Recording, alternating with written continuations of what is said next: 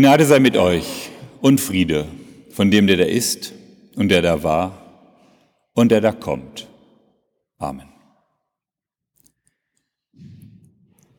Liebe Gemeinde, für viele ist Weihnachten am heiligen Abend. Das ist der Haupttag des Weihnachtsfestes. Da gibt es die Bescherung und die Geschenke werden ausprobiert, anprobiert oder eingerichtet. Heute, am zweiten Feiertag, ist vielleicht die Familie dran oder die Freunde. Man erwartet den Verwandtenbesuch vom Patenonkel. Mehr Freizeit als Hochzeit. Weihnachten war, jetzt ist für viele Menschen Sonntag. Dass wir heute hier sind, spricht dafür, dass es noch so richtige Weihnachtsliebhaber gibt. Und das haben sich auch die Perikopenbuchgestalter gedacht, als sie den Predigtext für heute ausgesucht haben. Mit dem Alltag ist das ja so eine Sache. Vielleicht ging es damals Maria und Josef auch ein bisschen so. Der Alltag war schneller wieder da, als die Hirten weglaufen konnten. Der Gesang der Engel klang eben noch in den Ohren, der Gesang von Ehre sei Gott und Friede und so weiter. Aber der Gesang verklingt, wird schon leiser und in der Welt gibt es wenig, was ihn aufnimmt und ihn wieder verstärkt. Da geht es den Hirten nicht anders als uns. Sie gehen wieder zu den Schafen an die Arbeit. Josef, Maria, das Kind gehen früher oder später zurück nach Nazareth. König Herodes herrscht weiterhin und Kaiser Augustus auch. Und mit denen, die nach ihm kamen, sollte es auch nicht besser werden. Für Israel nicht und auch nicht für die Anhänger von Jesus Christus. Weihnachten also nur eine kurze Episode, eine Unterbrechung der Weltgeschichte, die Geburt des Erlösers nur ein Zwischenspiel, aber ohne die ersehnten Folgen? Das fragte sich der alte Johannes auch.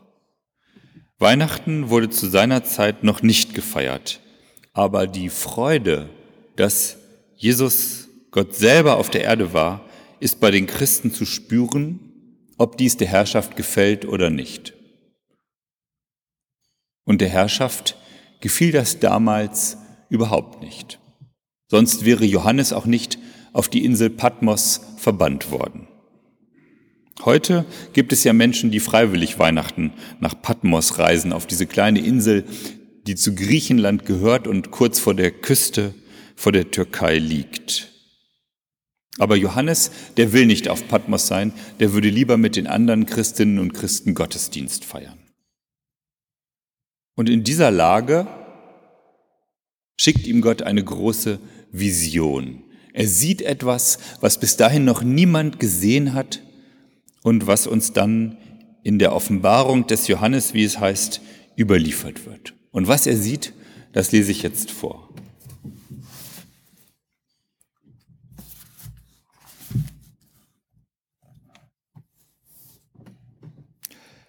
Danach sah ich und siehe eine große Schar, die niemand zählen konnte, aus allen Nationen und Stämmen und Völkern und Sprachen.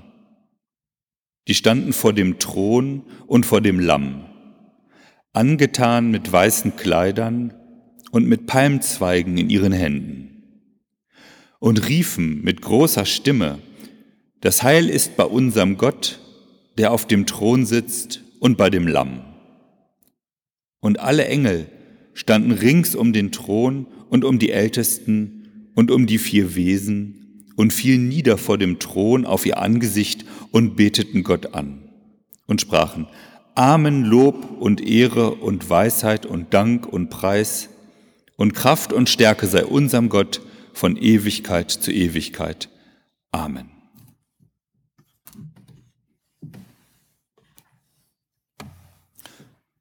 Am Ende stehen sie alle da und jubeln. Wenn man sich die Szene wirklich so vorstellt, mit all den Leuten und den Engeln, dann kommt es mir so vor wie das Ende eines großen Monumentalfilms, wo alles gut ausgegangen ist, das Happy End ist da, die Musik verklingt und dann steht da The End. Alle, die sich bis dahin gehasst und angefeindet haben, alle, die sich gegenseitig das Recht auf Leben nicht gegönnt haben, Menschen aus allen Völkern der Welt, Menschen und Engel, Lebende, Verstorbene, sie alle stehen da und jubeln Gott zu und jubeln Jesus zu, denn hier heißt es ja, das Lamm, wer soll das sein außer Jesus? Das Lamm, das, der sich selbst geopfert hat und jetzt sitzt er auf dem Thron. Der, der niemals auf seine Macht gepocht hat, ist jetzt der Herrscher. Die Engel, die damals bei den Hirten noch gesungen haben, von der Ehre Gottes und dem Frieden auf Erden, sie sind da und sie singen wieder von der Ehre Gottes. Und endlich ist wahr geworden, was sie damals verkündet haben, ein zum Niederknien schönes Finale. Es ist das Weihnachtsfest im Himmel. Das Original für all das, was wir jedes Jahr nur als kleinen Abklatsch feiern. Da ist die Zeit wirklich erfüllt, die Zeit ist reif, so geht es gut aus. Und Johannes auf seiner Insel in der Verbannung, der sieht diese Vision und er denkt vielleicht ein schöner Traum und gleich bin ich hier wieder auf diesem Eiland allein, kann ich weg.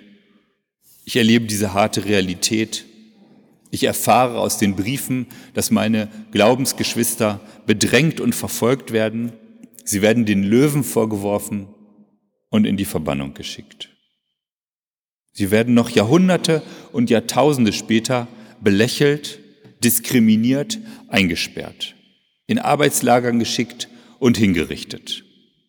Nicht alle haben es so gut wie wir hier in Detmold, die einfach in aller Freiheit das Christfest feiern können.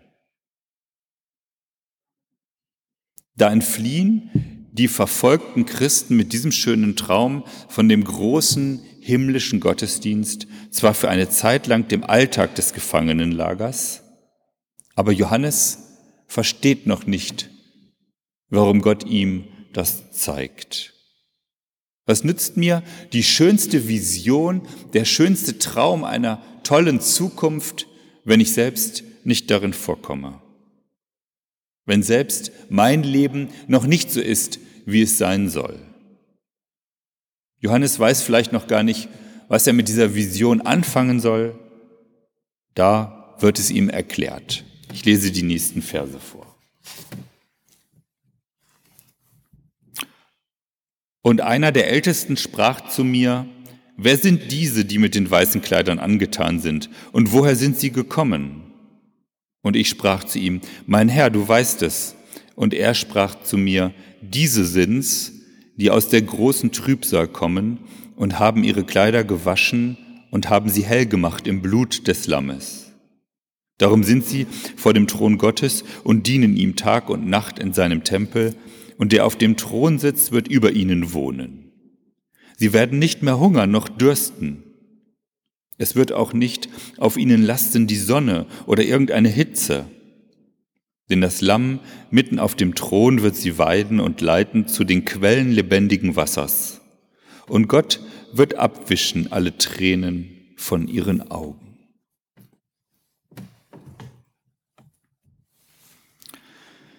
Das ist diese Frage, die gestellt werden musste. Wer sind denn diese Menschen, die da aus allen Völkern zusammenkommen vor dem Thron Gottes? Da kommt Johannes selber vor.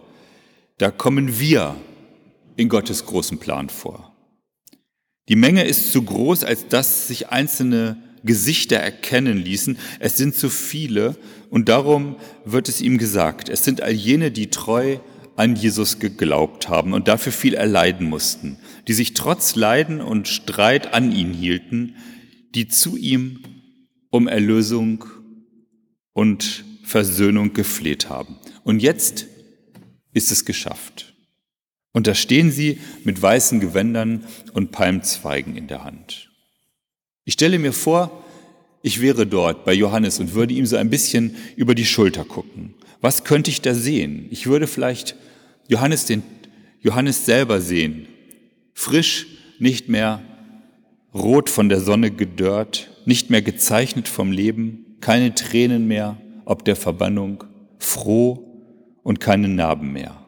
Und da steht auch vielleicht Johannes der Täufer, stelle ich mir vor, vollständig und glücklich, Jesus zu sehen. Und Stephanus, der für seinen Glauben gesteinigt wurde, ist da und die Wunden sind auch nicht mehr zu sehen. Und vielleicht stehen dort auch die Soldaten des Dreißigjährigen Krieges, die sich wegen ihres Glaubens gegenseitig ermordet haben. Und nun stehen sie da, Schulter an Schulter oder vielleicht sogar Arm in Arm, die große Versöhnung vor Gottes Thron. Und Bonhoeffer ist da, der sich auf die Seite der Unterdrückten gestellt hat und dafür von den Nazis umgebracht wurde. Oder Oskar Brüsewitz, nach dem hier ein paar Häuser weiter ein Platz benannt ist, der sich gegen die Unterdrückung seiner Kirche gestellt hat und es einfach nicht mehr aushielt, der dadurch in den Tod getrieben wurde.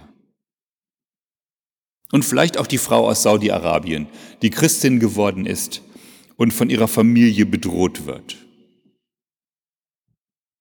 Da sind wir denn auch selber, wir alle, dass es, wir sind vielleicht nicht so verfolgt, haben nicht so viel Unrecht erlitten, aber wir gehören auch dazu. Auch wir glauben an Jesus Christus. Und dann singen alle gemeinsam, die Israelis mit ihren Nachbarn, das Klima ist stabil und Samuel Koch macht einen Salto nach dem anderen. Es ist Weihnachten im Himmel und was die Engel gesungen und was die Hirten gehört haben, ist wahr geworden. Ist das ein schöner Traum? Eine Vision für die Zukunft? Ich sagte am Anfang, die Geburt des Erlösers, eine Episode vor langer Zeit und das große Finale auf unbestimmte Zukunft verschoben?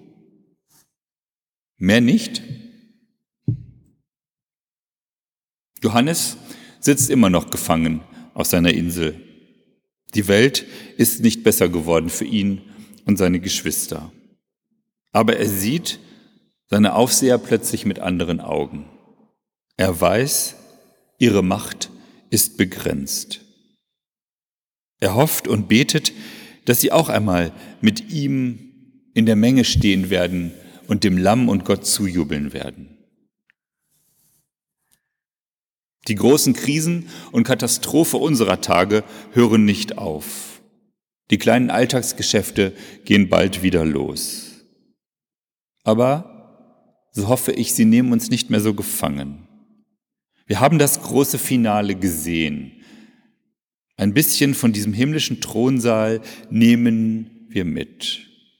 Wir wundern uns, was in der Welt alles wichtig ist, und manchmal begegnen sich zwei, die mit dieser Vorfreude leben, treffen sich vor einem Schaufenster, sehen hinein, gucken dann so ein bisschen nach links und rechts, schütteln verwundert die Köpfe, lächeln sich an und ihre Blicke wünschen sich mitten im Sommer frohe Weihnachten.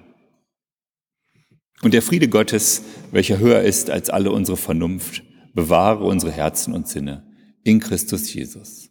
Amen.